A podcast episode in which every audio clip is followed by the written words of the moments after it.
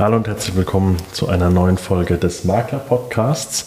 Heute steht wieder eine Interviewfolge an und eine ganz besondere Folge, denn heute haben wir wieder ein Live-Interview. Ich sitze hier gerade im Gut Tansen in der Lüneburger Heide und wir sind hier zu Gast auf einer Mastermind, ähm, die ja, gesponsert wird von der Firma Kensington oder die für Kensington Lizenznehmer ist, für ausgewählte Lizenznehmer. Und ich habe hier heute zwei Gäste bei mir. Den einen kennt ihr schon, für alle, die äh, immer zuhören. Das ist der liebe Max Ottoff, Lizenznehmer von Kensington Regensburg. Und dann begrüßen wir heute noch einen weiteren Gast, über den ich mich sehr freue. Das ist der liebe Jonas Kastel, ähm, Lizenznehmer von Kensington Hamburg und Kensington Bremen. Herzlich willkommen, ihr zwei. Danke, dass ihr euch die Zeit nimmt. Ja, vielen Dank äh, für die Einladung auf jeden Fall, lieber Fabian für mich neu. Von daher bin ich sehr gespannt, was hier auf mich zukommt. Auch von meiner Seite vielen, vielen Dank nochmal für die Einladung. Bin gespannt, was wir drei heute hier machen und freue mich drauf. Ja, sehr schön. Also wir haben uns gedacht, weil wir jetzt äh, zum zweiten Mal zusammen sind, äh, beim zweiten Teil dieser Mastermind, es gibt noch einen dritten Teil, äh, der im November stattfinden wird, ähm, dass wir doch die Gelegenheit nutzen, uns einfach mal auszutauschen über ja, den Beruf des Maklers. Das soll so heute ein bisschen Thema sein. Warum ist jeder von uns Immobilienmakler geworden oder respektive hat den Wunsch und das Ziel und verfolgt es auch jeden Tag, äh, langfristig auch Immobilienunternehmer zu werden? Ähm, und was hat sich so unserer Meinung nach geändert in den letzten ja, 12 bis 18 Monaten? Und wo sehen wir langfristig den Beruf des Maklers? Also wie muss man sich anpassen? Ähm, und wie ist so die Vision von uns, die Vorstellung, was den Beruf des Maklers angeht. Und vielleicht äh, gehen wir ganz kurz noch mal rein, warum wir drei ähm, auch, ja, ich würde mal sagen, äh, ein bisschen was dazu sagen dürfen, weil obwohl wir alle noch relativ jung sind, sind wir schon relativ lange mit dabei jetzt in, im Markt. Und äh, ich würde da jetzt einfach mal den Anfang machen, auch wenn man es in der Regel nicht macht, ich mache es trotzdem. Ähm, jeder, der zuhört, der weiß, dass ich äh, Lizenznehmer bin bei Kensington äh, an der südlichen Weinstraße. Ich selbst äh, bin seit zehn Jahren in der Branche, äh, gelernter Immobilienkaufmann, danach selbstständiger Makler und jetzt seit äh, vier Jahren dann als Lizenznehmer bei der Firma Kensington. Das heißt, übergreifend, wie gesagt, zehn Jahre Branchenerfahrung, so nenne ich es immer gerne. Und lieber Max, vielleicht sagst du noch mal ganz kurz ein bisschen was zu dir, wie du dazu gekommen bist. Genau, also ich bin jetzt seit fast zweieinhalb Jahren tatsächlich in der Immobilienbranche, also in unserer Runde, glaube ich, der Jüngste. Ich glaube, Jonas, du bist deutlich länger schon auch dabei als, als ich. Und genau, war davor in der Finanzbranche tätig, hatte da schon einige Erfahrungen gesammelt im Bereich der Immobiliendarlehensvermittlung und kam dann 2021 zu Kensington, Regensburg und habe den Standort übernommen. Genau. Mhm. Jonas, wie war das bei dir? Ja, bei mir ist es tatsächlich, äh, ich bin auch seit äh, knapp zehn Jahren jetzt in der Branche, bin gelernter Immobilienkaufmann beim städtischen kommunalen Unternehmen, bin dann äh, zu einer Genossenschaft gegangen, einfach um auch den Weg der Verwaltung einmal kennenzulernen, mit dem eigenen Bestand, den man betreut hat. Also war jetzt nicht die klassische Verwaltung, also WEG-Verwaltung, weil man dafür natürlich ein Team auch hatte, äh, war dafür, ich sag mal, Mieterservice trifft es ganz gut, dafür zuständig. Bin dann beim Bauträger gewesen, einmal um das Rundum-Paket zu bekommen und war für mich aber immer klar, dass ich auch am Ende in die Maklerwelt eintauchen möchte. Ja, da war ich auch schon im Austausch mit Kensington und dementsprechend bin ich jetzt seit ja, knapp über vier Jahren auch schon bei Kensington in Hamburg, äh, wie du sagtest, auch in Bremen tätig im Vertrieb, weil ich das meine Leidenschaft ist. Ja, sehr spannend. Ich wusste jetzt gar nicht so deine Historie. Ist ja fast ähnlich wie bei mir, so der Werdegang. Äh, und Max, du hast ja auch nochmal gesagt, äh, zwar relativ früh jetzt noch in, in dem Immobilienunternehmer-Ding, aber natürlich schon sehr viel Erfahrung vorher im Finanzthema, auch Immobilien und so weiter gehabt. Ja. Äh, bei, einer, bei einer großen deutschen, international agierenden Firma auch. Mich würde mal interessieren, dass wir mal so ein bisschen in das Thema einsteigen. Warum seid ihr denn überhaupt in die Branche gekommen, beziehungsweise warum habt ihr euch dazu entschieden zu sagen, okay, ich werde jetzt Immobilienmakler und was zeichnet der Beruf, also gerne auch da wirklich ins Detail gehen, was zeichnet der Beruf für euch aus? Jonas, vielleicht magst du einmal so deine Meinung dazu abgeben. Also ich bin im Endeffekt Immobilienmakler geworden, weil ich mich in den anderen Bereichen, in denen ich war, Bau nehme ich jetzt mal raus, also Projektierung, Bau, weil es mir auch unglaublich viel Spaß gemacht hat. Ähm, aber in der Verwaltung habe ich mich gesehen, im Mieterservice habe ich mich auf lange Sicht nicht gesehen und habe mich dann äh, hinterfragt, wo kann ich auch den nächsten Schritt gehen und wo kann ich ähm, ja, mich selbst verwirklichen. Und äh, so plakativ es klingt, aber dennoch ist es so gewesen, habe ich zu der Zeit auch viele Bücher gelesen und mich einfach auch mit Vertrieb beschäftigt, äh, mich auch äh, damit beschäftigt, wo ist man ungedeckelt? Also wo kann ich mich entfalten, ungedeckelt sein und ähm, meinen eigenen Weg gehen. Und da ist es natürlich ähm, das Unternehmertum ge äh, gekommen. Ich komme jetzt einmal aus einer normalen Familie, äh, bin da dementsprechend jetzt das nicht von Haus aus zwingend immer nur gewöhnt, äh, dass, dass Unternehmer zu Hause am Tisch sitzen. Und von daher musste ich dann meinen eigenen Weg finden und bin so dann eben an die Makelei gekommen. Und ja, finde da einfach das, das Spannende zu sagen, ich, ich vermittel die Menschen. Also Makler ist ja praktisch Vermittlung, also zwischen den Parteien zu agieren. Und dadurch, dass ich auch äh, Mannschaftssport äh, gemacht habe, war das immer auch so mein Ding, mit, mit Menschen umzugehen, die zusammenzubringen. Und ja, am Ende waren es die Bücher. So langweilig es klingt, aber es waren die Bücher, die mich äh, dazu gebracht haben, äh, mich mit, mit der Makelei zu beschäftigen. Ja, Max? Darf ich fragen, auch was ja, für viele andere Zuhörer auch interessant ist, welche Bücher du da gelesen hast? Oder welches würdest du jetzt im Nachgang sagen, das ist das Buch, was auch jeder Makler mal lesen sollte? Oh, da gibt es tatsächlich äh, ganz viele Bücher und ich bin, äh, was Namens äh, betrifft, von Büchern unglaublich schlecht. Was super prägnant war, ist Rich Dad Poor Dad. Ähm, da hat tatsächlich mir ein Kumpel dann äh, seinerzeit auch, es gibt ein Spiel, Rich Dad Poor Dad. Äh, das hat äh, 100 Euro gekostet und das war mir immer zu teuer. Und äh, ja, man mag lachen, aber es war immer so, mm, ja. Und er hat mir das dann irgendwann mal geschenkt. Und hat gesagt, ey, du hast doch dieses Buch gelesen, du hast mir das auch gegeben, spiel das doch mal. Und dann haben wir das auch immer gespielt. Und äh, ansonsten gibt es, also gut, die Klassiker, also da habe ich jetzt nichts, also ich sag mal, die Dale Carnegies dieser Welt äh, habe ich sehr viel gelesen, was ich eben sagte, Rich Dad Poor Dad, also Robert Kiyosaki. Und ähm, was mich aber am allermeisten äh, immer fasziniert hat, jetzt fernab von, von diesen, ich nenne es im weitesten Sinne doch Sachbücher, also es gibt ja auch der reichste Mann von Babylon äh, mit den 10% Sparen und Alex Fischer Düsseldorf tatsächlich damals habe ich äh, gelesen.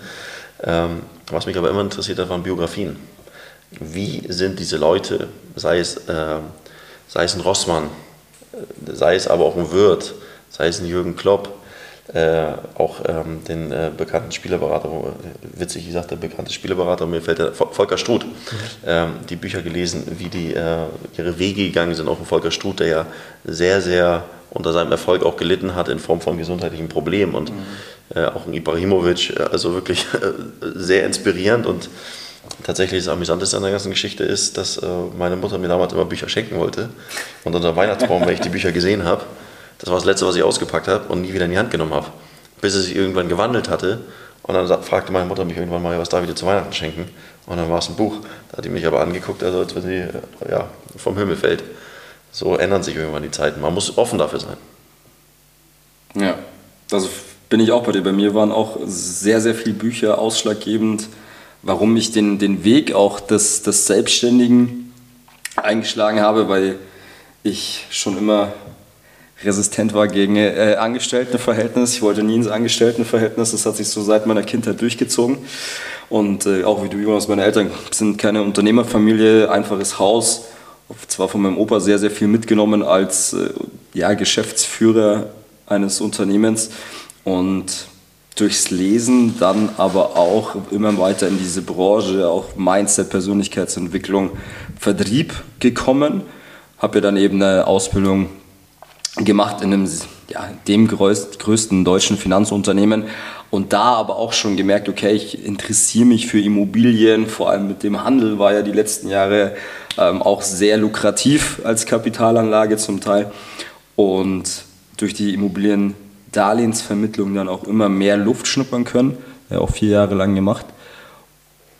Und am Ende des Tages war es ein Gespräch mit, mit vielen Leuten über die Branche, die mich dann dazu inspiriert hat, auch als Makler tätig zu werden. Und das war dann der ausschlaggebende Punkt, eben auch zu sagen, okay, man geht den Weg mit Kensington, habe mir ja ein paar Franchise-Unternehmen auch angeschaut und für mich dann aber auch entschieden, aufgrund von Persönlichkeiten, die in dem Unternehmen ja auch sind, dorthin zu gehen. Okay. Da wir heute so jetzt nicht Interviewform haben, sondern wir haben ja gesagt, das soll eine Diskussion zwischen uns dreien werden, äh, habe ich heute auch ein bisschen, bisschen mehr Redeanteil. Also warum ich mich damals entschieden habe. Ich habe, äh, ich wollte früher immer Pilot werden und äh, habe dann aber so näher ich dem Abitur kam und so näher quasi der Punkt kam, okay, jetzt muss man sich ja mal irgendwann für was entscheiden, äh, mich wirklich intensiv damit beschäftigt, was, was will ich eigentlich wirklich und Pilot war dann relativ schnell dann auch äh, weg. Das war einfach nur ein Kindheitstraum, das war's. Und ich habe damals tatsächlich äh, ganz klassisch wie viele diese Sendung Mieten, Kaufen, Wohnen gesehen, fand es gut, war aber, so würde ich es heute mal sagen, nicht ganz so blauäugig wie viele und habe halt gedacht, gut, das ist einfach nur Tür aufschließen und das war's. Ähm, aber ich habe dann überlegt, okay, man kann rein theoretisch das überall auf der Welt machen. Also du kannst ortsunabhängig, du kannst jetzt hier die Zelte abbrechen und kannst in den USA Makler werden. Natürlich brauchst du vielleicht den einen oder anderen Schein, dann mehr, aber theoretisch kannst du es überall machen. Ähm, es ist etwas, wo du viel Geld verdienen kannst, bin ich auch ganz ehrlich, das war schon auch ein Punkt. Ähm, und du kannst dich auch sehr, sehr gut ähm, selbstständig machen, also eigener Unternehmer sein. Das war auch für mich das Größte. Ähm, komme auch nicht aus so einer Familie, also zwar keine Beamten, aber ganz klassische Angestelltenfamilie. Bis auf meinen Onkel, der Unternehmer ist und bei dem habe ich auch immer gesehen, Haus, was weiß ich, fünf, sechs Autos und Urlaube und was auch immer. Und die Freiheiten, halt das Ganze zu machen. Und äh, deshalb bin ich dann letztendlich auch in den Beruf rein. Und ich gehe jetzt mal ein Stück äh, tiefer dann in die Frage rein, ähm, was, was zeichnet denn den Beruf für mich auch aus? Also ich sehe es heute so wie du, Jonas, du hast gerade gesagt, man ist jetzt letztendlich ja Vermittler zwischen zwei Personen. Ähm, und wir wissen ja alle dieses Thema, gut, hier ist die Küche, doppelt verglaste Kunststofffenster, elektrische Rollläden, Südseite, was auch immer, so das, das Standardzeugs, das ist jetzt ja kein Hexenwerk. Ne? Wobei es gibt ja auch so es gibt ja viele Mitbewohner, die ja nicht mal die einfachsten äh, Infos dann parat haben, aber das ist ein anderes Thema. Ähm, aber das ist jetzt ja nichts, wo du sagst, da verdienst du jetzt dein Geld damit, sondern es geht ja vielmehr darum, dann, so sehe ich das immer, es ist ja letztendlich für neun von zehn Kunden ist ja die Immobilie der größte Vermögenswert, den die Leute haben ähm, plus auch emotional gebunden in der Regel. Und ich finde, da braucht es einfach jemand, der sehr verantwortungsvoll mit dieser Sache umgeht und der letztendlich äh, einfach nur das Beste will für beide Beteiligten dann. Ja? Und ähm, das ist etwas, wo ich gesagt habe, das äh, gefällt mir, weil ich dann die Chance habe, äh, für Leute, die sehr viel für diesen Vermögenswert getan haben in ihrem Leben und die Käuferseite, die jetzt sehr viel Geld investiert, ähm, das Ganze auch einfach seriös und professionell abzubilden, diesen Vorgang. Max, wie, wie siehst du das jetzt nach zweieinhalb Jahren wirklich als Makler? Ähm, was sind Punkte für dich, wo du sagst, da siehst du den, den Ansatz von einem seriösen und professionellen Makler? Wie du es gerade schon gesagt hast, äh, das, das Verantwortungsbewusstsein steht an erster Stelle für beide Seiten, egal ob es Verkäufer ist oder Käufer, sind ja auch oft äh, Sachen, die auch nicht so schön sind, warum äh, Menschen Immobilien verkaufen müssen, wo es natürlich auch umso besser ist, einen, einen Ansprechpartner zu haben, der da vielleicht auch sachlicher drauf schaut, das Ganze verantwortungsbewusst sieht, weil es eben der größte wertvollste Immobilienwert ist im, im Leben eines Menschen, zumindest, zumindest bei dem Durchschnitt. Und da muss einfach Verantwortung an erster Stelle stehen. Und Seriosität in Form von Ehrlichkeit und Transparenz, auch wieder für beide Seiten, sowohl Käufer und Verkäufer. Am Ende des Tages arbeiten wir doch bei beiden Parteien. Und was ich noch sehr, sehr wichtig empfinde, ist, beide Parteien ja auch zusammenzubringen. Also wirklich in Form von erstmal auch Unterlagen des Hauses, dass der, die Käuferseite sieht, okay, da ist wirklich alles vorhanden, was es so gibt von der Immobilie. und die Verkäuferseite aber auch sieht, dass die Immobilie in guten Händen ist bei, bei einem Makler, der sich darum kümmert. Und dann eben auch vor allem Schnelligkeit ein ganz großer, wichtiger Punkt ist in der Abarbeitung, in Terminen, in Form von Lösungen, die man finden muss, weil vielleicht irgendwas nicht passt oder nicht vorhanden ist.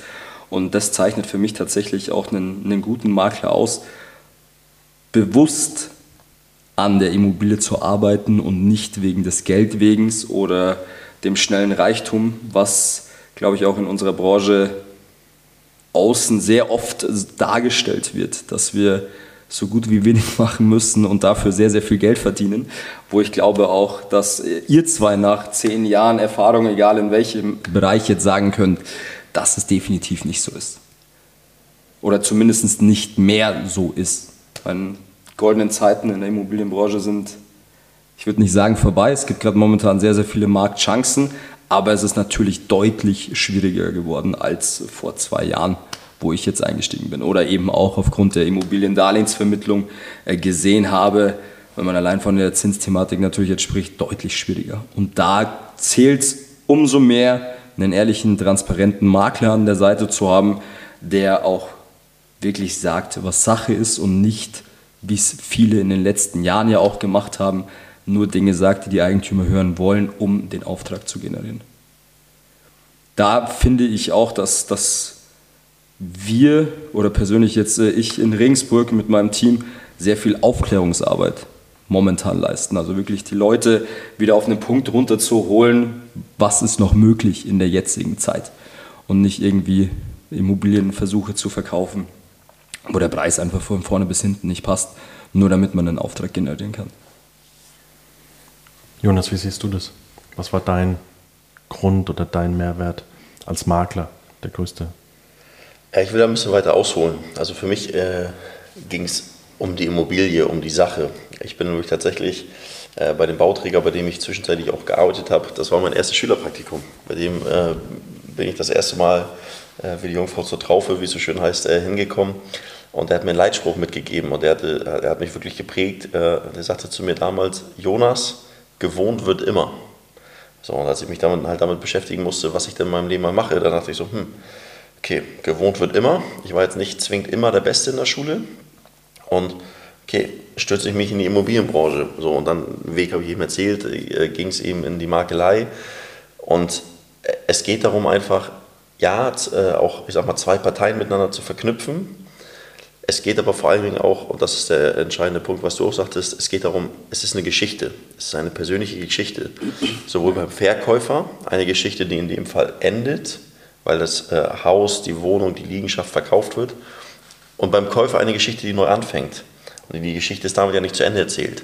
Und das fand ich eine sehr, sehr spannende Geschichte. Witzige Geschichte, ja. ähm, und das ist auch eine Sache, die mich motiviert hat. Ich bin felsenfest davon überzeugt, man kann morgens nicht aufstehen allein, allein wegen des Geldes. Ich muss losfahren, in die Firma fahren und sagen, ich habe Lust auf meinen Job. Dann kann ich auch zwölf Stunden arbeiten, kann ich auch 14 Stunden arbeiten. Und ähm, es ist einfach eine Leidenschaft. Es ist, kein, ja. es ist kein Beruf, sondern man muss diese Leidenschaft ausüben, Partei A mit Partei B und ähm, zu verknüpfen und die Geschichte weiterschreiben zu wollen. Und das ist das, was mich äh, an der ganzen Sache Tag ein, Tag aus motiviert. Und eine, äh, eine, Geschichte ist aber auch nicht nur eine, in der ich in dem Haus, in dem ich wohne und das Kind aufgezogen habe, sondern die, der Part kann auch sein, dass man sagt, ich möchte Kapital anlegen. Viele Leute sagen ja, ich möchte mit Freunden kein Geschäft machen, da kann ich nur verbrannte Erde hinterlassen. Das sehe ich zum Beispiel ganz anders. Wenn ich doch offen arbeite, wenn ich ehrlich arbeite, dann ist es doch das Schönste, auch mit Freunden zusammenzuarbeiten, weil von wem erfahren die diese Information wie bei einer Immobilie, wie du so schön sagst, Fabian, was mit das größte, ja, die Investition im Leben ist von wem erfahren sie so offen und ehrlich die Information wie von dir selbst, wie von deinem Freund? Von daher, das Ganze so ein bisschen äh, mit aufzumischen, ähm, finde ich einfach super spannend. Das ist das, was mich immer motiviert. Und auch, ich bin jetzt in, in Hamburg, ist natürlich jetzt auch eine, eine Riesenstadt, äh, wo ich äh, Tag ein, Tag aus unterwegs bin. Wenn ich in Altona unterwegs bin oder wenn ich in Bergdorf unterwegs bin, wo ich aufgewachsen bin, man lernt die Gebiete nochmal anders kennen. Man kann drei Straßen weiter eine Immobilie haben. Das eine ist ein Haus, das andere ist ein Reihenhaus, das andere ist eine Wohnung.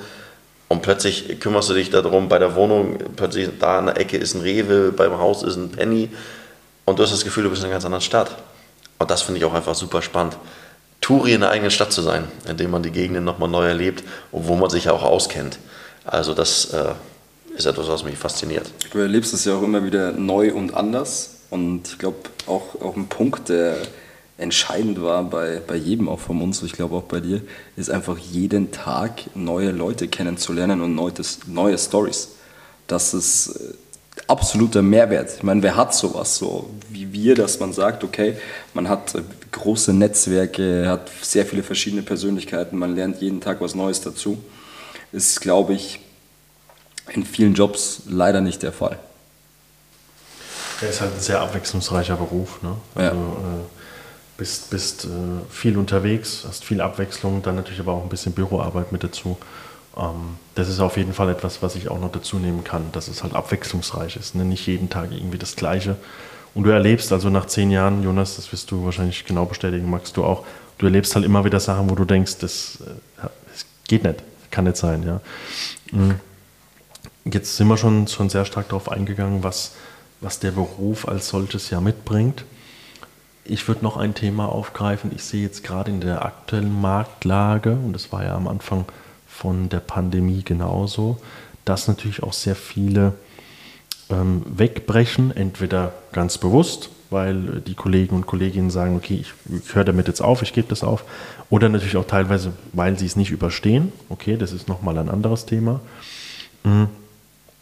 Ich habe es schon immer relativ kritisch gesehen, wenn ich mache jetzt mal ein Beispiel, der Kunde, du stehst beim Kunden, du machst dein Ding in der Akquise und der Kunde sagt, ja, aber wenn es einen Makler gibt, dann ist es äh, mein, mein Freund, ein Freund von mir.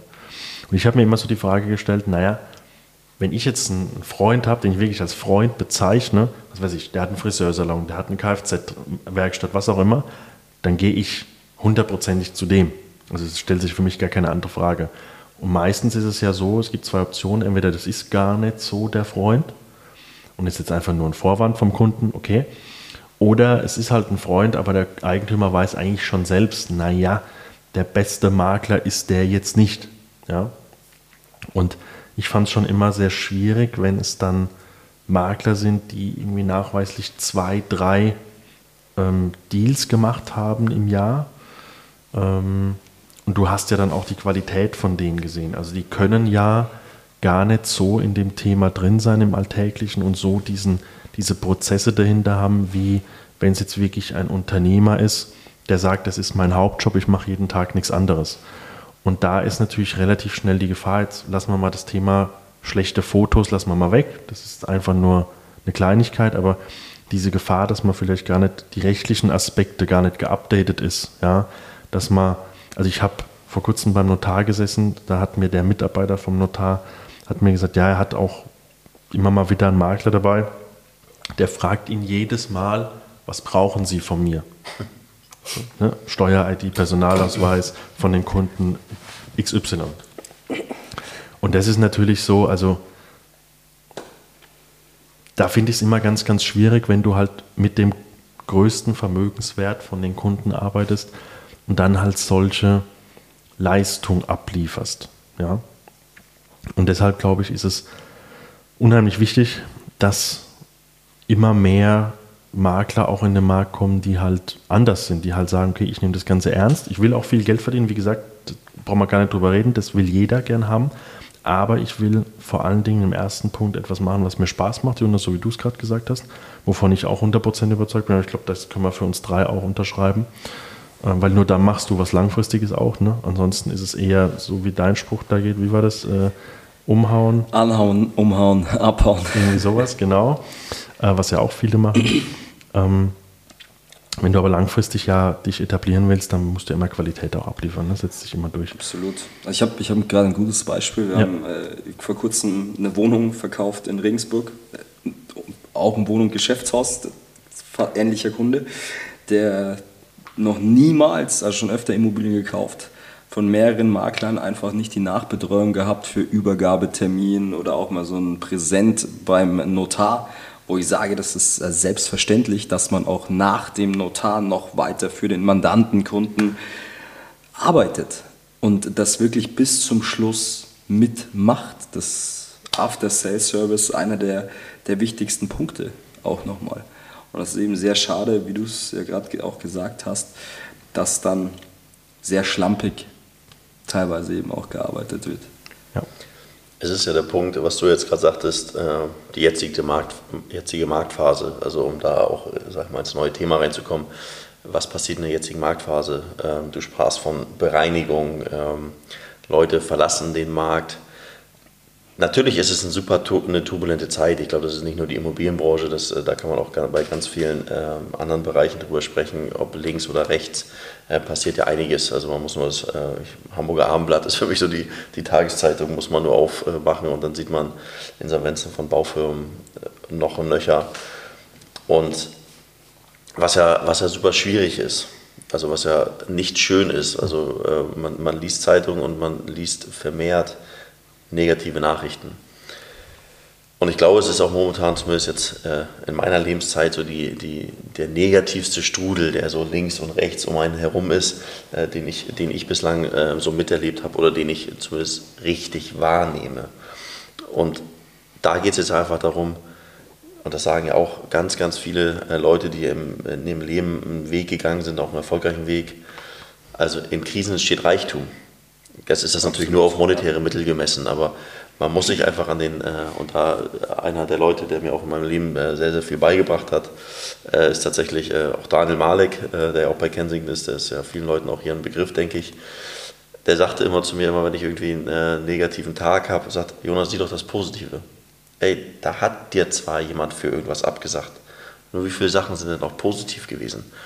Und daran muss man sich, muss man sich orientieren nicht den Satz immer mit aber anfangen. Also ja, es gibt für alles ein aber, wenn ich möchte.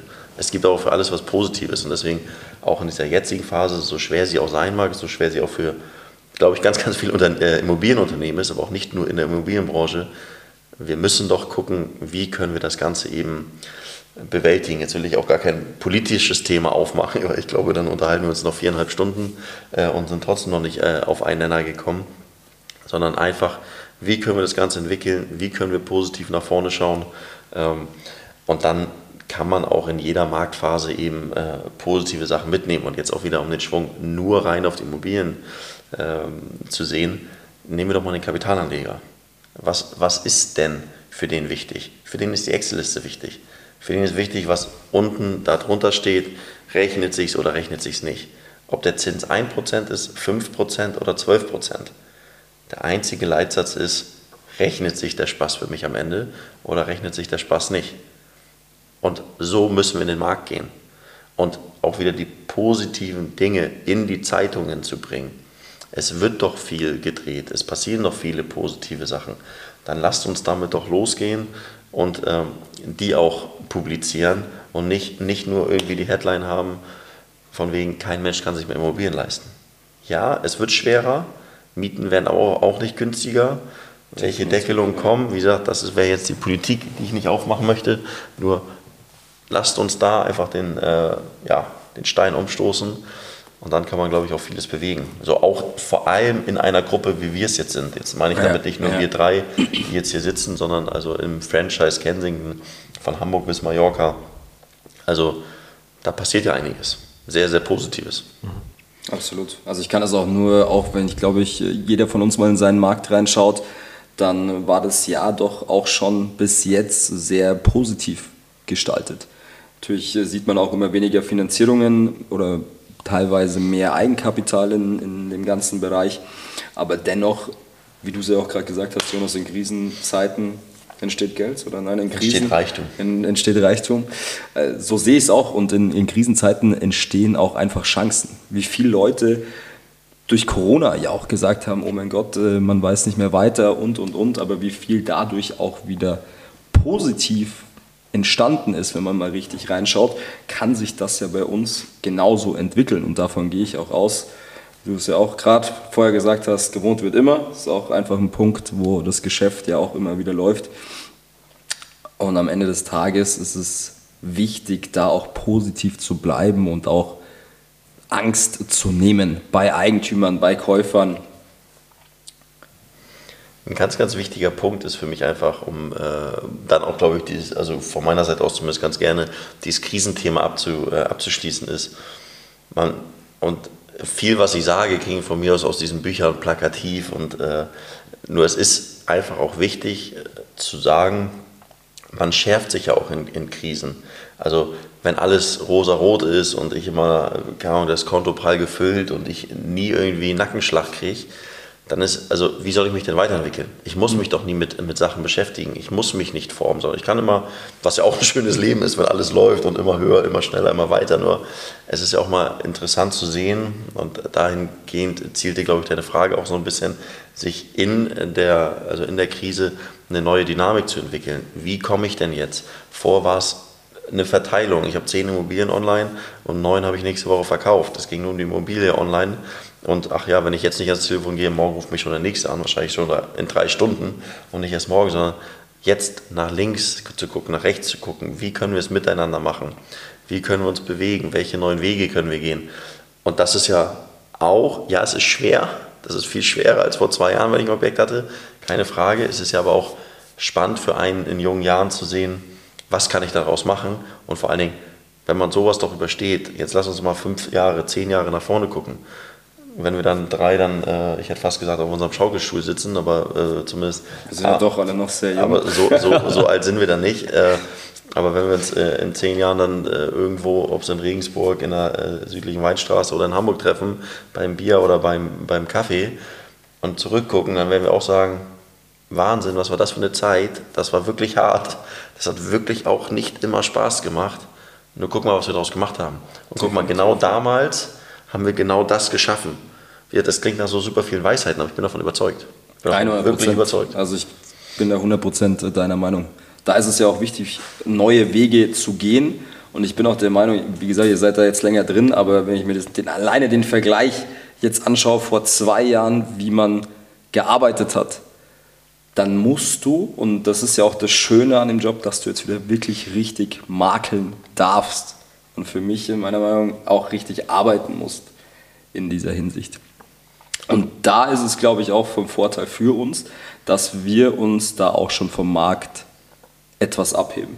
Das kann ich jetzt für, für Regensburg sprechen, aber ich glaube auch generell die, die Marke hat sich extrem für mich auch zum Teil entwickelt in den letzten zwei Jahren einfach mal so dieses Social Media Thema ja mal ansprechen, was ja viele ähm, nicht, nicht gemacht haben oder für mich auch tatsächlich bei Kensington wenige gemacht haben, wo ich auch behaupten würde, wir haben das dann in Regensburg angestoßen und jetzt machen es einige Standorte, was ja für die gesamte Marke auch wieder sehr gewinnbringend ist, um da einfach auch neue Wege zu gehen, neue Kunden anzulocken und den Bekanntheitsgrad auch einfach steigert.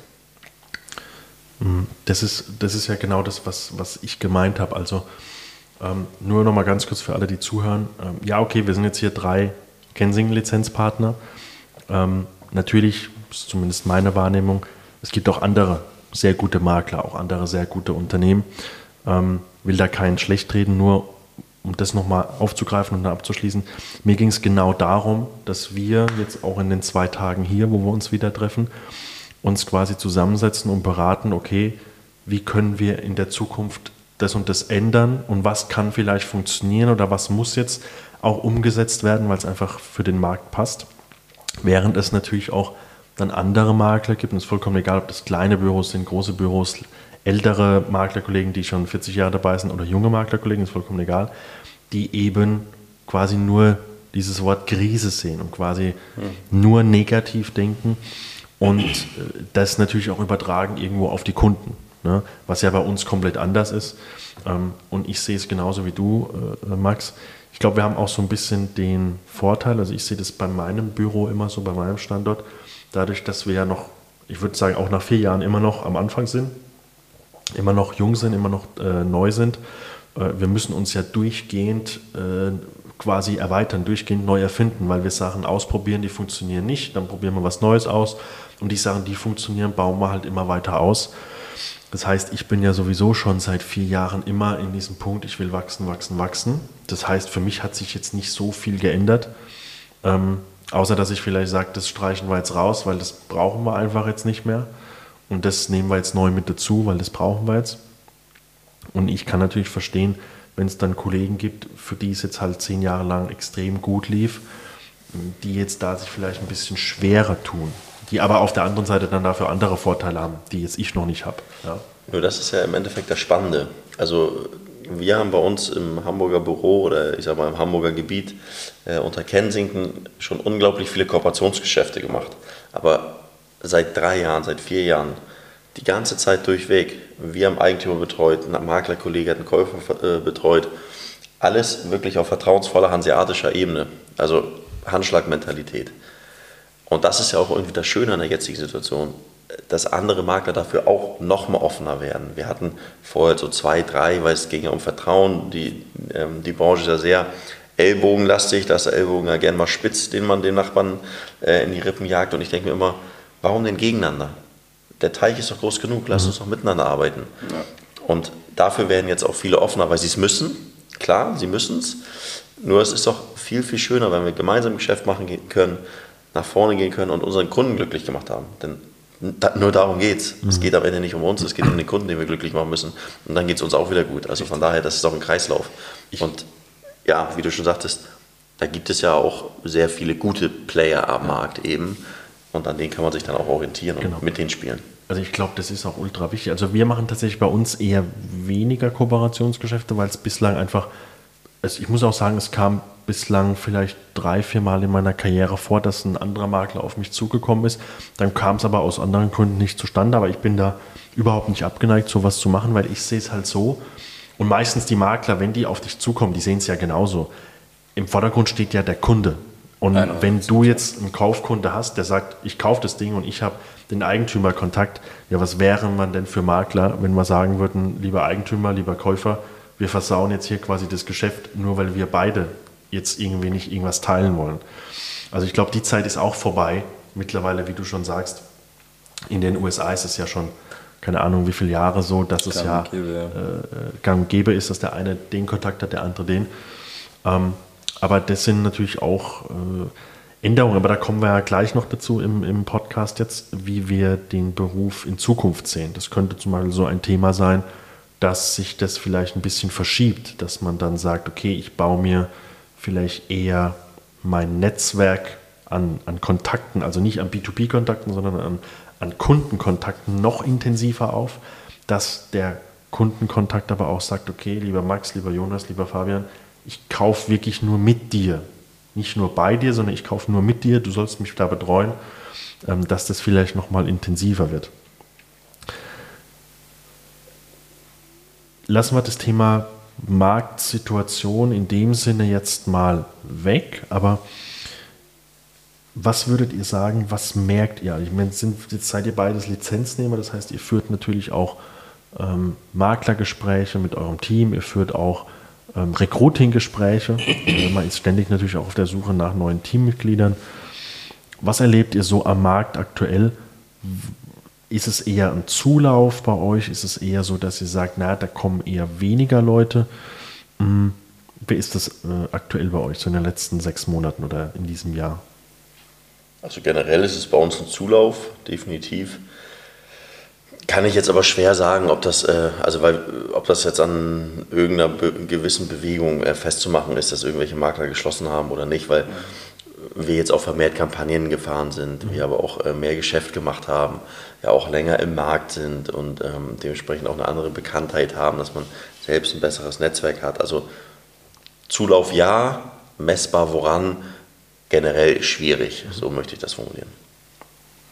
Bei uns ist es ähnlich, also wir kriegen sehr, sehr viele Bewerbungen, wo ich aber in Regensburg auch natürlich aufgrund von dieser Situation sehr stark auch aussortiere, wen nimmst du mit ins Boot, wen vielleicht nicht, weil er doch im Quereinstieg nicht ganz so performen könnte.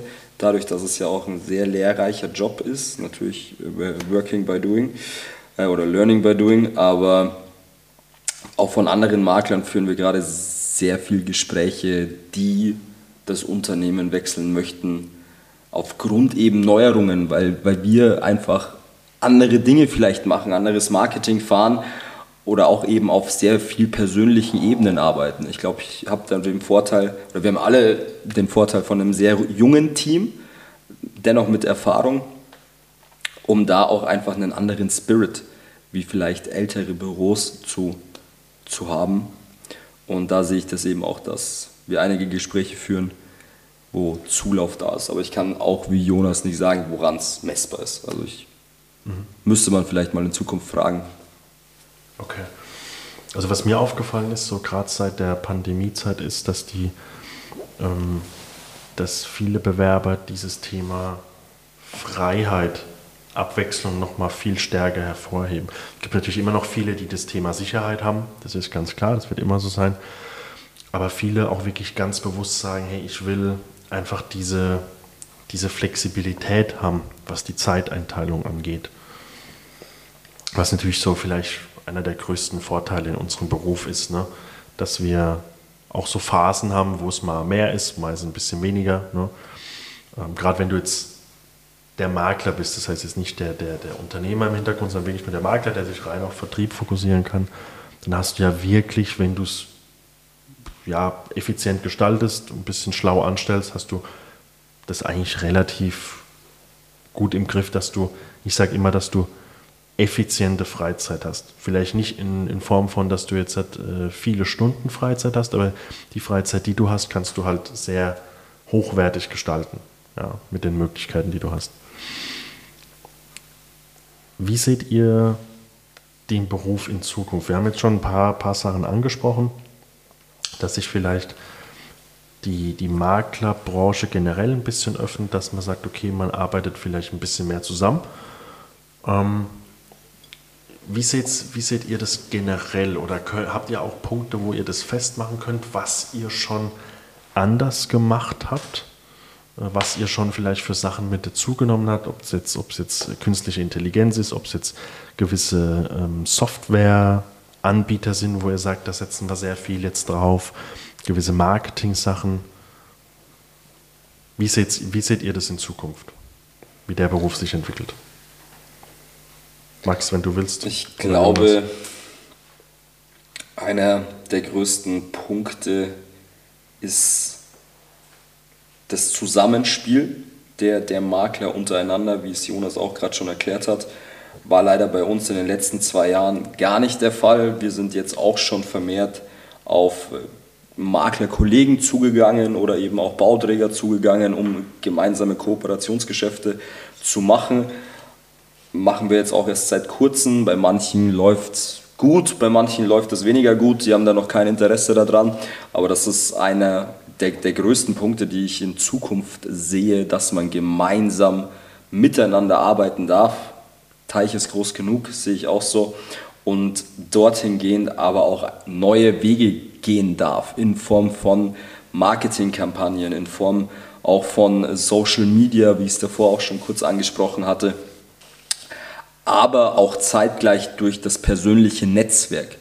Das sehe ich auch als noch größeren und entscheidenderen Punkt als die letzten Jahre, weil Jonas, du hast es ja gerade davor auch schon gesagt, ein Interessent äh, ja, sagen wir einfach mal Immobilie, gute Lage, tolle Immobilie, früher gefühlt 100 Anfragen, wahrscheinlich in Hamburg, in Regensburg. Da war es nicht nur gefühlt. Die, die, Hälfte, die Hälfte. Und äh, da, da sehe ich es eben auch so, dass man dahingehend sein Netzwerk auch erweitern muss, um Immobilien einfacher zu verkaufen. Und die Sichtbarkeit ist sehr, sehr wichtig meines Erachtens nach. Also ich, äh, ich bin davon überzeugt, äh, back to the roots. Ja. Es ist so, was ist denn das klassische Maklergeschäft? Zumindest wie ich es für mich definiert habe, ist doch, jemand kommt zu mir, sagt, was möchte er haben und ich gehe los und suche. So, und ähm, das, das ist jetzt in diesen Fällen jetzt vielleicht nicht ganz so krass, aber es geht doch wieder um die Person, es geht um den Einzelnen. Jeder, jemand kommt zu mir und sagt, ich suche ein Reihenhaus, weil er bei mir ein Reihenhaus besichtigt hat Ja, ja okay, dann gucke ich doch mal nach links und nach rechts. Ich bin auch dafür da, um dieser Person Zeit zu ersparen. Dafür wird ja am Ende auch die Kortage bezahlt, natürlich auch die Rechtsprüfung. Würde auch die sagen, die Wünsche, die wirklich die Wünsche zu erfüllen, was, was möchte ich. Auf jeden Fall. Und einfach mal losgehen mit dem, mit dem Kundenwunsch, den man bekommen hat und zu gucken, was kann ich denen denn aus meiner Kartei, aus meinem Portfolio, aus meinem Kooperationspartner denn anbieten, um ähm, den Kunden äh, dann eben auch glücklich zu machen. Und äh, wichtig ist da vor allem auch wieder, die Immobilie nahbar zu machen. Vor drei Jahren war es nahbar, weil wir keinen Zins hatten. Wir hatten null Zinsniveau. Da wollte jeder eine Immobilie, weil wie gesagt auf der Headline stand, kauft euch eine Immobilie. Eine Immobilie ist das schönste, beste, tollste, was ihr haben könnt. Dann kommt die ganze Krise, ist die Immobilie plötzlich so fern, als wenn noch nie ein Mensch eine Immobilie kannte, sondern plötzlich alle schon immer nur mieten wollten, obwohl doch der Traum des, äh, des Deutschen, wie heißt es so schön immer war, äh, Eigenheim oder wie, wie heißt das von, äh, von ähm, Mutti und Vati immer in der Schule gelernt. Und das ist doch jetzt auch wieder die Herausforderung, die Immobilie wieder nahbar zu machen und zu sagen, guck mal, lieber Kunde, vielleicht tut das gar nicht so sehr weh. Vielleicht ist es am Ende ja natürlich teurer, nur historisch gesehen sind wir auch nicht auf einem unglaublich hohen Zinsniveau. Wir waren nur auf einem unglaublich hohen Preisniveau und die Zinsen sind natürlich unglaublich schnell gestiegen, in Teilen verdreifacht. Das ist die Krux und deswegen da dem Kunden einfach wieder aufzeigen, guck mal, so und so ist dein Einkommensniveau. Wir sind jetzt keine Finanzberater, das hat wieder haftungstechnische Gründe, also ähm, da muss man immer aufpassen, darf man sich natürlich nicht in die Nesseln setzen. Also für die Leute, die zuhören und denken, wir machen jetzt eine Rundumbetreuung und äh, gehen da in die Steuerberatung. Nein, das machen wir natürlich nicht. Nur auch denen nochmal aufzuzeigen und zu sagen, okay, vielleicht auch rückwärts zu denken und zu sagen, okay, was bist du denn bereit zu bezahlen? Monatlich. Was hast du denn an Eigenkapital, nachdem man im Kontakt war? Um dann zu gucken, okay, das und das und dann nochmal wieder, da komme ich zu meinem Eingang, auf die Suche zu gehen die Immobilie einfach erklären, um zu sagen, was passt in dein Gesuch und vor allem, was passt in dein Geldbeutel. Und Definitiv. vielleicht auch einfach mal dann, dann äh, auch die Größe zu haben und zu sagen, komm, jetzt binde dir dieses Objekt nicht ans Bein, warte nochmal zwölf Monate, es könnte doch so und so dann aussehen und dann wird schon was passen. Also das, das ist, denke ich, eine ganz große, oder ja. das, das ist momentan die große Kunst. Ich sehe das, ich sehe das auch so wie du, dass man wirklich den, den Kunden wieder auch in den Mittelpunkt dieser Arbeit stellen muss. Dadurch, dass ja viele einfach auch gar nicht so wissen, wie kann man denn was machen. Und da sehe ich auch wieder das Netzwerk als wichtig, dass du denen auch wieder Unterstützung geben kannst durch einen Finanzberater, durch vielleicht einen Steuerberater, anwaltliche Beratung, um einfach die Immobilie nahbar zu machen finde es super spannend, weil du hast gerade so ein bisschen jetzt aus dieser Kaufkundensicht das, das dargelegt, quasi um den Kaufkunden zu, äh, zu unterstützen und dann daraufhin natürlich auch mal zu sagen, hey, ich zeige dir jetzt zwar dieses Objekt, aber wenn wir ganz ehrlich sind, wenn wir in die Details reingehen, es ist vielleicht nicht das Richtige für dich, also wart lieber nochmal. Ich gehe immer meistens so aus der Perspektive von dem Eigentümer immer noch am Schluss dann aus. Aber das ist ja das Spannende, weil daraufhin zeigt es ja, okay, vielleicht macht das Modell, wie es in den USA ist, vielleicht doch langfristig Sinn, auch für den deutschen Markt, weil es halt einfach Makler gibt, die vielleicht super starke Netzwerker sind mit Kunden und die super gut betreuen können, aber auf das Thema, wie vermarkte ich eine Immobilie, jetzt nicht auf dich gemünzt, Jonas, sondern einfach generell, äh, vielleicht nicht so viel Lust haben, sondern einfach sagen, gut, dann suche ich mir die Immobilien und, und äh, betreue quasi den Kaufkunden. Wenn ich jetzt mal äh, mich nehme und dann eher aus Eigentümersicht das sehe, und ich habe gerade äh, vor ein paar Tagen das Interview gehabt mit den Jungs von Deep Immo, entweder war die Folge schon oder es kommt danach, das, äh, sieht man ja dann. Ähm, da haben wir auch drüber gesprochen, wie sieht äh, das in Zukunft so ein bisschen aus. Und ich sehe es so, dass der Makler, der das Objekt hat, der Makler, der das Objekt vermarktet, zukünftig viel mehr ähm, auftreten wird, eher als, als, ich möchte nicht sagen Agentur, weil das wäre falsch, aber eher als der Dienstleister, der alle anderen Dienstleister, die man so braucht, quasi bei sich hat. Ja? Also der Eigentümer kommt, sagt, ich möchte gerne das Haus verkaufen und es wird, davon bin ich fest überzeugt, du kannst das Maximale nur rausholen, wenn du etwas extrem gut vermarktest. Das heißt nicht jetzt etwas verschönern, aber es ist halt wie bei Porsche. Ne? Da sind halt einfach, die Vermarktung ist halt einfach besser wie bei Dacia als Beispiel. Die Preise sind auch anders, von daher, das passt schon, aber es ist halt einfach was anderes. Und ich bin fest davon überzeugt schon immer, du kannst nur das maximal rausholen, wenn du es top vermarktest. Das heißt für mich, es sind professionelle Fotos, es ist, alle Unterlagen sind aufbereitet, sind aktuell gehalten. Ähm, du hast jemanden, der Social Media äh, dann macht für das Objekt, der ein Video dreht, wie auch immer. Du hast Spitzenplatzierungen auf den Portalen und so weiter und so fort. Da gehört noch viel mehr dazu.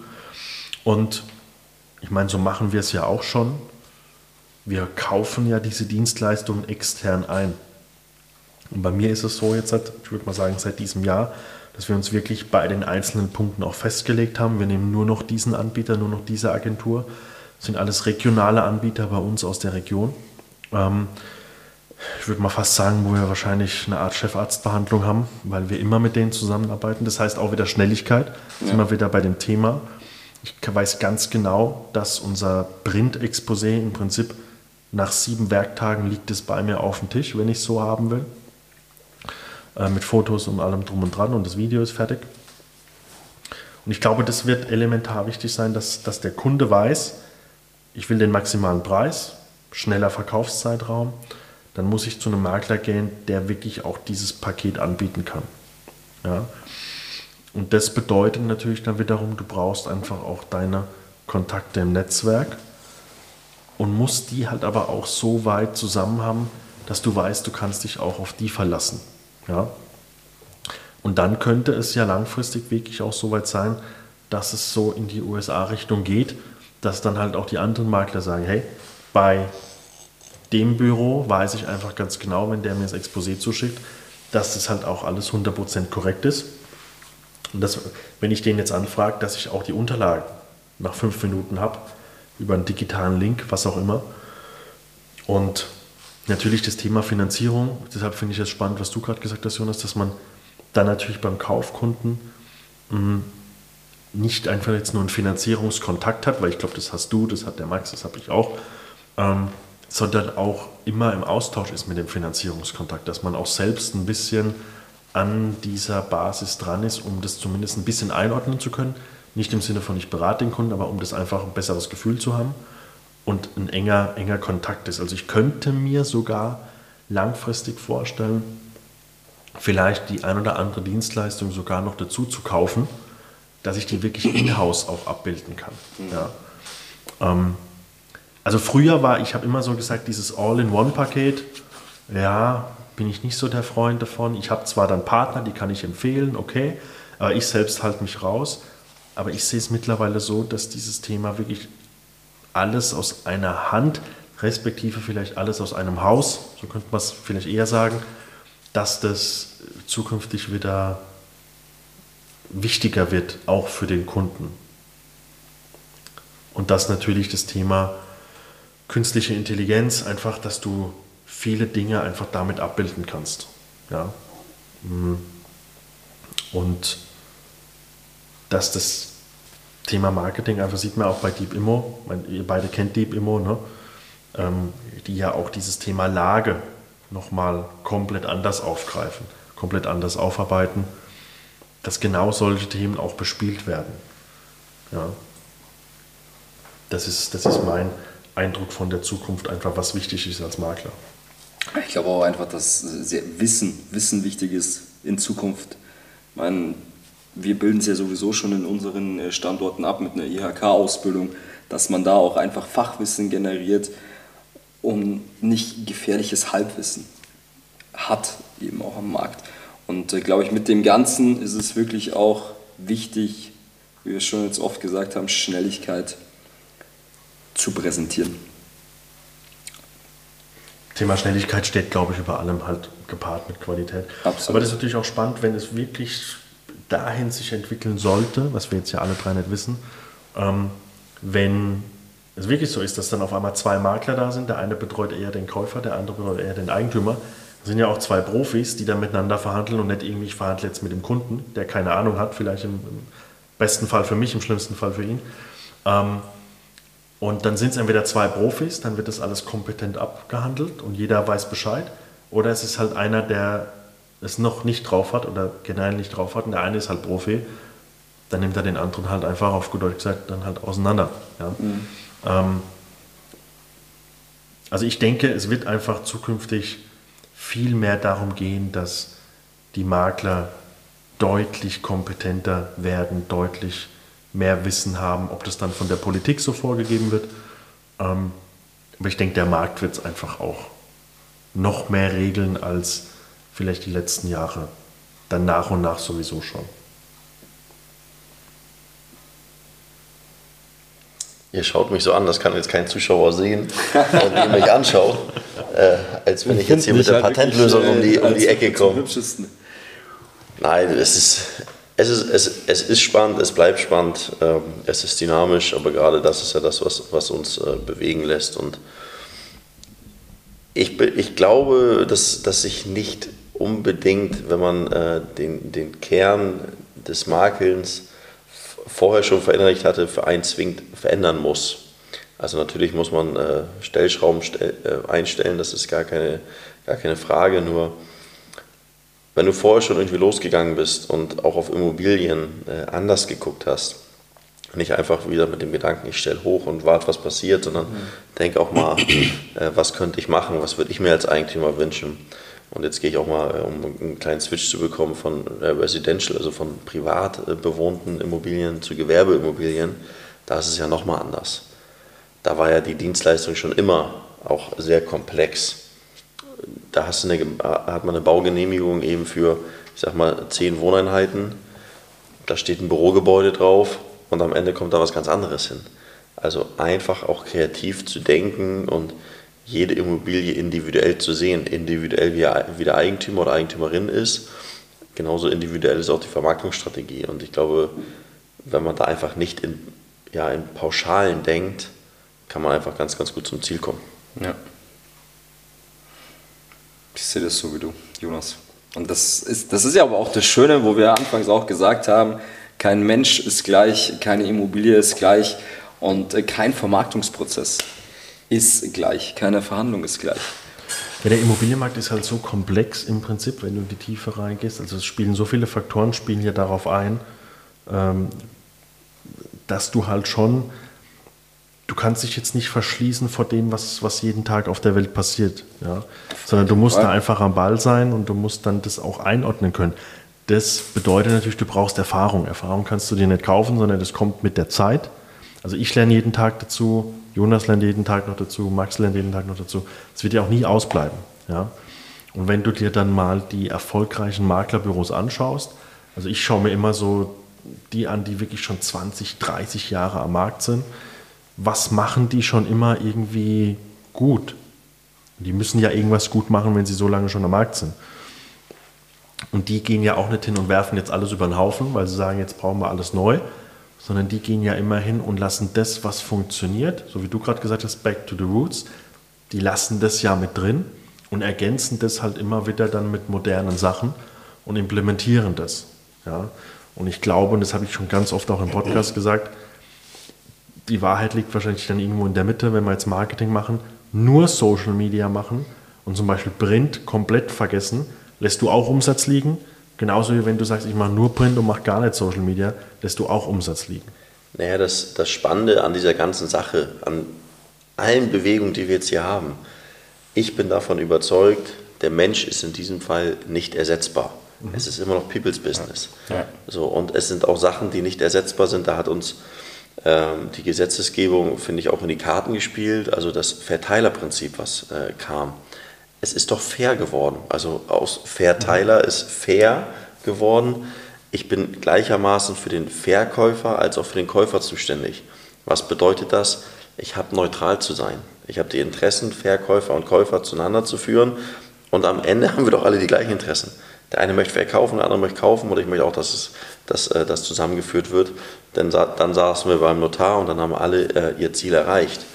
Und eine Neutralität dazwischen zu schalten, das ist in meiner Welt eines der größten Vorteile, die ein Makler mit sich bringt. Ja. Eben die Emotion aus der, so wie du sagtest, Verhandlung herauszuhalten, Denn es ist automatisch, egal was ich tue, eine Emotion dabei. Ich habe da, und wenn ich da nur zwei Jahre drin gewohnt habe, wenn der Kaufinteressent reinkommt und sagt, Herr Kastel, das Sofa, was ist das denn? Oder Sie haben Wände, wer malt denn so die Wände an? Dann bin ich doch automatisch negativ behaftet dem, dem Menschen gegenüber und denke, hm, ob ich dem jetzt noch entgegenkomme. Und das ist ja das, wenn wir als Makler eben nicht bei der Besichtigung direkt die Verhandlungen führen oder der Eigentümer bei der Besichtigung nicht vor Ort ist und man danach die Gespräche aufnimmt, das weitergibt, wieder zurückspiegelt, das ist doch ein ganz, ganz großes Plus und das, das wird sich in dem Fall auch nicht ändern. Und dann halt eben auch Empathie, die, die da eine ganz große Rolle spielt, egal wie der Markt ist. Aber das sind Faktoren, also Faktor Mensch, was eine, also auch fernab von jedem Fachwissen. Natürlich ist Fachwissen unglaublich wichtig. Ohne Fachwissen können wir nicht die Rechtssicherheit bieten. Nur ohne Empathie, ohne Faktor Mensch, ich sage mal so schön, menschlich. Werte. Wenn du nicht wertebehaftet bist, ja. keine Chance. Also da komme ich wieder auch äh, zu dem Beispiel äh, von äh, dem Herrn, wo ich mal Praktikum gemacht habe. Äh, wirklich ein, ein, bemerkenswerter Mensch. Der sagte immer zu mir, Jonas, die hanseatischen Tugenden des hanseatischen Kaufmanns, so Handschlagmentalität. Und wenn man das als Makler verbindet, dann ist egal, welcher Zeitraum es ist, dann wird das beim Kunden auch hängen bleiben und zwar positiv verhaftet. Denn ein Vertrag ist für die Schublade da, den hole ich nie wieder raus, der mein Gegenüber weiß, der kann sich auf mein Wort verlassen. Ganz einfach. Und diese Sachen wirst du, ich wüsste nicht wie, kann gerne jemand kommen und mich vom Gegenteil überzeugen. Äh, da bin ich dann auch offen für, mir das erstmal anzuhören. Aber das, das wirst du nicht ersetzen können. Und da glaube ich auch nicht, dass es in kurzer Zeit eine KI für gibt oder irgendeinen Roboter, der durch die Gegend läuft und das Haus zeigt. Also die machen das dann untereinander, diese KI. Ja, nur deswegen, bin ich, deswegen bin ich auch kein Freund von äh, virtuellen Rundgängen. Mhm. Natürlich haben wir diese Technik auch. Mhm. Nur der erste Eindruck ist doch, ist doch nicht zu ersetzen. Und natürlich ist der erste Eindruck des Exposés, sind die Bilder im Exposé, wenn die professionell sind, die müssen der Wahrheit entsprechen. Das ist wichtig. Mhm. Es bringt mir nicht zu schreiben, ich habe einen Meeresblick und derjenige muss mit der Leiter vom Balkon hängen, um den Meeresblick zu sehen und am Ende war es eine Pfütze. So. Das, ja, das, das, das bringt ja nichts. Deswegen muss schon realitätsgetreu sein. So. Und ähm, wenn, wenn dann die Leute reinkommen, ich kann auch nach der Besichtigung virtuellen Rundgang senden. Komm doch erstmal in diese vier Wände und du musst das fühlen, du musst wissen, was da drin los ist. Reinkommen, der Kamin im virtuellen Rundgang, ob der da flackert oder ein virtueller Rundgang da ist. Kaminluft, das ist doch nicht zu ersetzen. Mhm. Reinzukommen und zu sehen. Deswegen, ich biete auch keine Immobilie, auch wenn ich einen Suchauftrag habe von Kunden, biete ich keine Immobilie an, ohne beim, bei der Privatperson vor Ort gewesen zu sein, um die kennenzulernen. Weil ich, wenn mein, mein Kontakt mich anruft, der dann vielleicht auch mal nicht aus Hamburg kommt und sagt, Herr Kastel, wie ist denn das da? Sie kommen dann in den Flur rein, wo gehe ich da hin? Ja, natürlich kann ich auch einen Grundriss lesen und ihm sagen, links ist die Küche, rechts ist das Gäste-WC, geradeaus das Wohnzimmer, kommt die Terrasse. Nur wenn ich da reinkomme und sage, ja, Sie kommen wirklich in den Flur, können die Jacke ausziehen, stolpern nicht über die Schuhe, weil Sie wirklich Platz haben. Das sind Sachen, ja, schöne Bilder, schön und gut, virtueller Rundgang, schön und gut. Nur vor Ort ist das, was jemanden catcht, positiv als auch negativ. Und das ist, Absolut. um das abzuschließen, auch unersetzbar. Stimme ich dir hundertprozentig zu. Also ja. das, ist, das ist ja auch, die, da sind wir auch wieder dabei. Natürlich dieses Thema auf der einen Seite Wissen haben, rechtliche Beratung ist ja ein Punkt. Aber auf der anderen Seite auch diese Menschenkenntnis zu haben, zu wissen, dass der Kunde vielleicht jetzt die letzten Jahre über irgendwann gesagt hat, okay, ein Reihenhaus ist für mich auch okay, aber wenn du mit dem eine Viertelstunde sprichst, merkst du sofort, nee, ein Reihenhaus ist für den nicht okay. Hm. Der hat nur gerade die Meinung, dass er kein freistellendes EFH mehr findet, weil er sich es nicht leisten kann, was auch immer. Ähm, einfach auch zu wissen, was will der Kunde wirklich, wie kriege ich auch die Emotion von der Immobilie. Und das hast du ja ganz am Anfang gesagt, dass es äh, dir auch um die Immobilie ging, dass du in diesen Beruf reingegangen bist. Äh, wie kriege ich die, Emo die Emotion von der Immobilie auch übertragen auf den Kunden? Und das klappt halt einfach nicht mit einem virtuellen Rundgang. Also wir zum Beispiel, wir machen gar keine virtuellen Rundgänge mehr, weil wir mal über ein halbes Jahr lang letztes Jahr Statistik geführt haben, die Leute aktiv angesprochen haben, haben sich es angeschaut, wie lange, also haben sie es wirklich angeschaut oder einfach nur mal durchgeklickt. Und wir haben einfach die Erfahrung gemacht, dass die meisten Leute es sich gar nicht angeschaut haben. Die, die sich angeschaut haben, gesagt, ja, okay, ich habe es mal kurz durchgeblättert, aber ich will es auf jeden Fall live sehen. Und dass es uns im Endeffekt nichts gebracht hat. Weil natürlich die Emotion kommt ja 0,0 rüber. Und da kann die Kameratechnik, also der Meinung bin ich zumindest mittlerweile, kann die Kameratechnik noch so gut sein, du kriegst das nicht drüber. Und deshalb, wie du sagst, ein Kunde kriegt nur etwas angeboten, ist bei uns genauso, was ich selbst gesehen habe. Ja, definitiv. Auch aufgrund von der Lage. Also ich sehe auch, vor allem bei uns in Regensburg, es, es gibt verschiedene Lagen. Hamburg, Landau, südliche Weinstraße, ein und dasselbe, dass ich ja auch weiß, wie ist die Lage vor Ort, spielt ja auch eine sehr, sehr wichtige Rolle für viele Kunden. Und da bin ich auch so, dass ich sage, ich, ich schaue mir die Lage mal wirklich an, gehe dort vor Ort spazieren, schaue, wo, wo ist das nächste Café, wo ist ja. der nächste Kindergarten, wo ist die nächste Schule, Busverbindung etc., dass du auch ein Gefühl dafür hast. Weil es ist ja auch wichtig, dass wir die Emotion der Kunden fühlen, auch was ist ihnen wirklich wichtig. Ja, wichtig ist ja auch, Entschuldigung, wenn ich da vorweggreife, ich meine, wir haben ja auch Riesenstraßen in Hamburg. Bei Haus Nummer 1 ist es vielleicht in Ordnung, bei Haus Nummer 500 ist es, ist es, eine, ist es, eine, ganz andere, ist es eine ganz andere Welt. Und wichtig, Vertrieb ist ja auch irgendwo ein bisschen den Bedarf zu schaffen, beziehungsweise den Bedarf ähm, zu stillen. Das meine ich jetzt gar nicht äh, in Form von, ich möchte jemand was andrehen. 0,0. Nur die Kunst ist es zuzuhören. Mhm. Wenn ich zuhöre und derjenige mir sagt, er möchte eine Kapitalanlage haben, und dem ist es per se egal, wo es ist, und die Excel-Liste muss stimmen ich habe da auch mal einen Kunden gehabt, der hat ewig und drei Tage in Hamburg gesucht. Nichts Passendes gefunden, weil die Renditen einfach andere sind. Ja, natürlich ist der Anstieg dann in Top-Zeiten der, der Immobilie vom Wert auch deutlich höher. Der Fall aber vermeintlich auch. Derjenige hat was in Bremen gekauft. Weil ich zu ihm gesagt komm, schau dir das doch mal an. Du kriegst alle Zahlen wirklich komplett von mir nackt aufs Blatt Papier. Und dann kannst du doch entscheiden. Mehr als Nein sagen, was, was habe ich denn zu verlieren? einfach zuhören, gucken, die Alternative anbieten und da sind wir eben wieder beim, beim Modell. Dann auch aktiv loslaufen, ja. das Netzwerk zu nutzen ja. und dem Kunden das zu bieten, wofür er vielleicht den, den Horizont in dem Moment noch gar nicht hat, aber gar nicht böse, woher soll er den denn haben? Um äh, ja dann einfach das, das zu schaffen, was, was er eben haben möchte. Ich vergleiche es immer bei mir, ich habe gar keine Ahnung von Autos. Wenn ich jetzt, kannst du mich in jedes Autohaus dieser Nation schicken, der kann mir sonst was verkaufen. Am Ende gehe ich dann mit dem Fahrrad raus und ich denke, ich habe irgendwie das beste äh, ja, Kfz, was es auf dem Planeten je gab. Vollkommener Irrsinn. So, zuhören, gucken, was möglich ist, anbieten und wenn ich eine Absage bekomme, dann habe ich ihm eine Option geboten. Nur, und das meine ich wieder mit Immobilien einfach machen. Das leere Blatt Papier, was mein Kunde vor sich liegen hat, zu beschriften und so sinnig und so nachhaltig und so transparent wie möglich, damit er dann nur noch sagen muss, mache ich oder mache ich nicht. Beispiel Kapitalanlage ist jetzt natürlich bei einer selbstgenutzten Immobilie von Bremen nach Hamburg ein bisschen schwierig, aber äh, das Beispiel, glaube ich, ist verständlich. Ist verständlich. Ich will noch mal kurz das, das, Beispiel auch mit der Lage aufgreifen. Bei, der, bei dem Franchise, wo ich vorher war. Ich komme ja nicht aus Landau, das heißt, ich habe dort wirklich auch keine einzige Straße gekannt oder auch die Lage nicht einschätzen können. Und äh, ich musste damals dann Flyer verteilen, händisch, ich glaube 10.000 Stück oder was. Hat sehr lange gedauert. Waren sehr viele Hat, hat immer noch 1000 Stück in der Schublade. Ich kann sagen, hast du, hast du noch welche aufgehoben? Ich habe noch welche aufgehoben. ähm, und ich habe damals am Anfang wirklich nicht den Wert verstanden. Okay, Flyer verteilen natürlich klar, das kannst du nicht mit dem Auto machen, das musst du halt ablaufen. Aber auch wenn es dann um die anderen Städte in der Region ging, habe ich immer gesagt, ja gut, ich kann ja mit dem Auto einfach mal durch die, durch die Gegend fahren.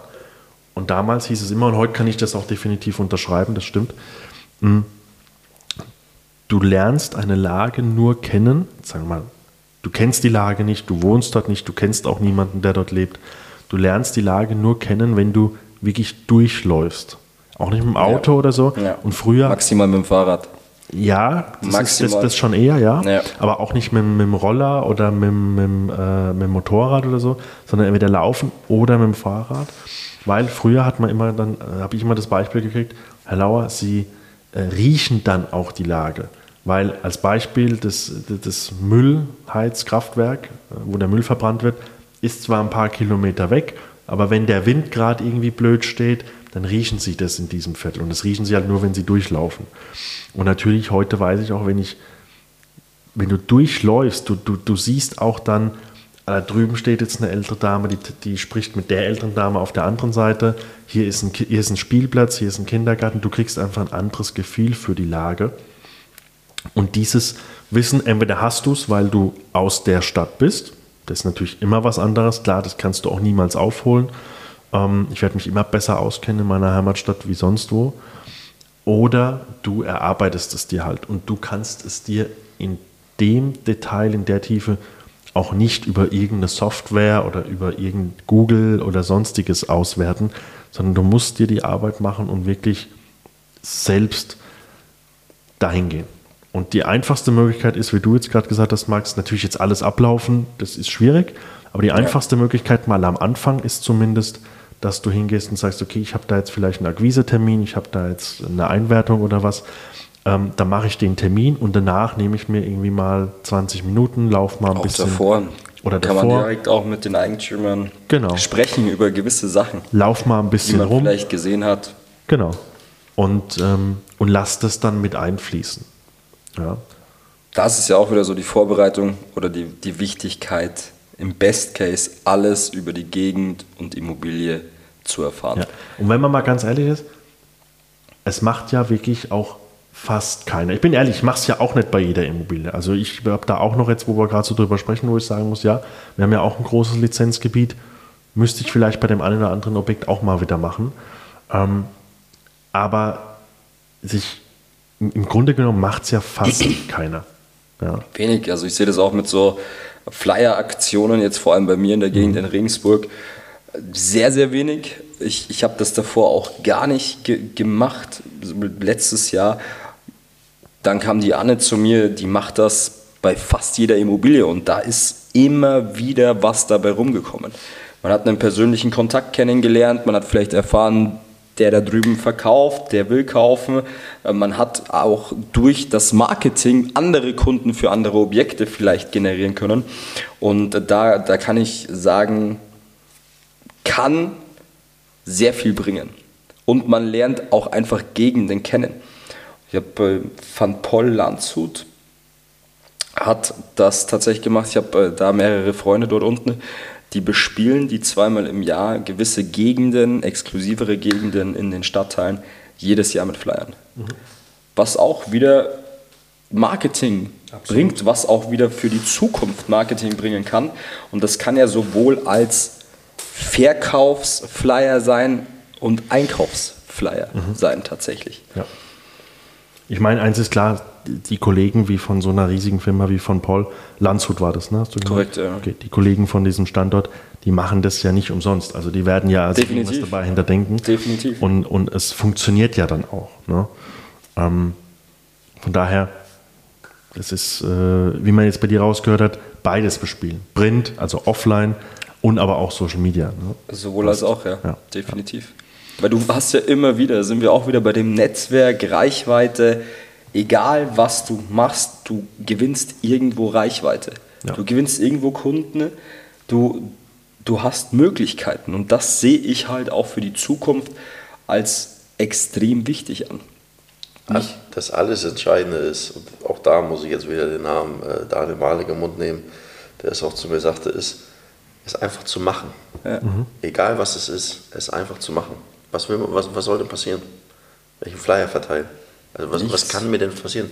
Stolpern und gegen die, in die Hecke fallen? Also so, so schlimm kann das alles nicht sein. Mhm. So, und, ähm, Kein Makler gestorben dabei, oder? Gibt und das Statistik. ist eben die, die Motivation auch. Also die Motivation, es zu machen, weil jeder Schritt, den ich gehe, mit meinem Kensington Flyer, der macht diese Marke in dem Standort wieder bekannter. Und jeder Einzelne, der bei uns da ist, das sagte ja Olli Bunberg so schön, ähm, das Team ist der Star. Und das ist ja auch so. Jeder soll eine Marke in der Marke sein. Und das kann ich nur schaffen, wenn ich es mache. Ja. Und ähm, das ist einfach das Schöne, wenn da die Räder aneinander greifen.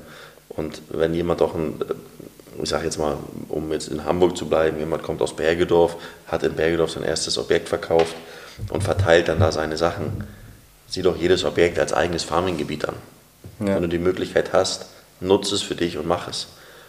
Und dann wird deine eigene Bekanntheit in diesen Gebieten, weil dich da jemand kennt, du hast da Fußball gespielt, Tennis gespielt oder bist einfach nur zur Schule gegangen oder auch nicht zur Schule gegangen, was auch immer, dann kannst du da ähm, ja, dich da selbst ausbreiten und das ist doch das Schöne. Mhm.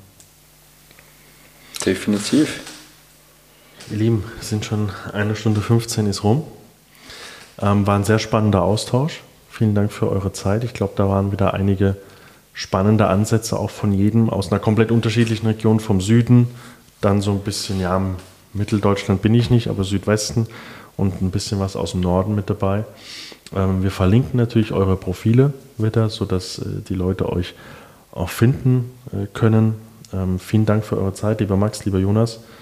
Und ähm, dann bis bald. Vielen ganz, Dank, Fabian. Achso, ja, vielen Dank für die Einladung. Liebe Grüße an alle da draußen.